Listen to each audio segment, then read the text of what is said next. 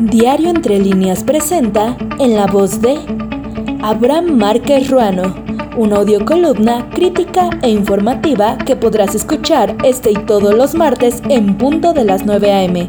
Esto es, la detención de Murillo por su falsa verdad.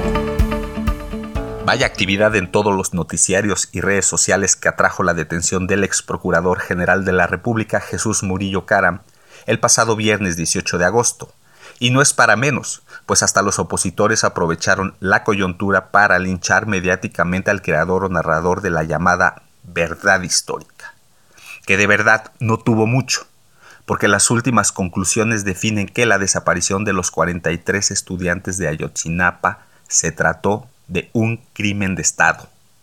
Para el bloque que actúa contrario a los logros de la 4T, representó la persecución política porque la verdad ya estaba dicha y no había más que decir.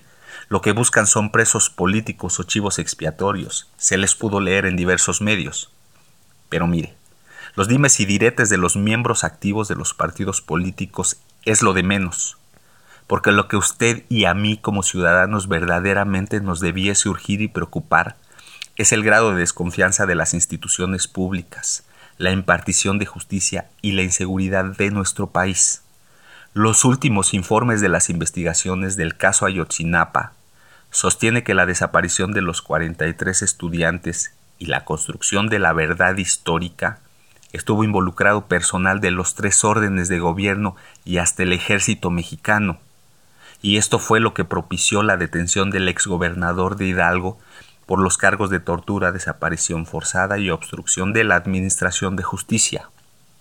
Los resultados de las investigaciones realizadas a cargo de la Comisión de la Verdad y Acceso a la Justicia del caso Ayotzinapa se cierra con la conclusión no hay indicios de que los estudiantes se encuentren con vida. La creación de la verdad histórica fue una concertación del aparato organizado del poder desde el nivel más alto del gobierno que ocultó la verdad de los hechos, alteró las escenas del crimen, ocultó el vínculo de autoridades con el grupo delictivo y la participación de agentes del Estado, fuerzas de seguridad y autoridades responsables de la Procuración de Justicia en la desaparición de los estudiantes. En resumen, se trató de un crimen de Estado, indicó el subsecretario de Derechos Humanos, Población y Migración y a la vez presidente de dicha comisión, Alejandro Encinas. Con la verdad y con esta verdad se demuestra que no es la primera vez que en nuestro país se refuten las versiones institucionalizadas, se alteren evidencias, se construyan falsos testigos, etcétera, etcétera, etcétera.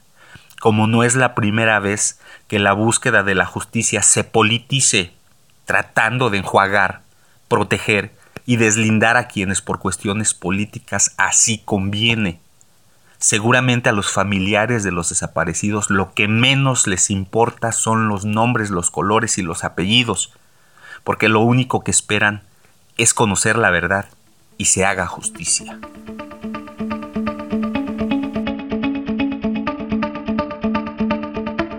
Te invitamos a escuchar todos los martes la audiocolumna en la voz de Abraham Márquez Ruano, una producción de Diario Entre Líneas.